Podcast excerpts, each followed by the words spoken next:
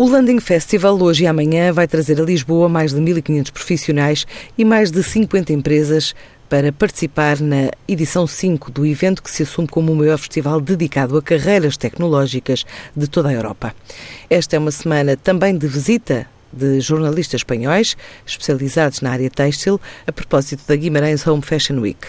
A ICEP tem ainda previsto para hoje uma sessão dedicada a oportunidades de prestação de serviços de consultoria para o Banco Asiático de Desenvolvimento e para projetos financiados nas mais diversas áreas.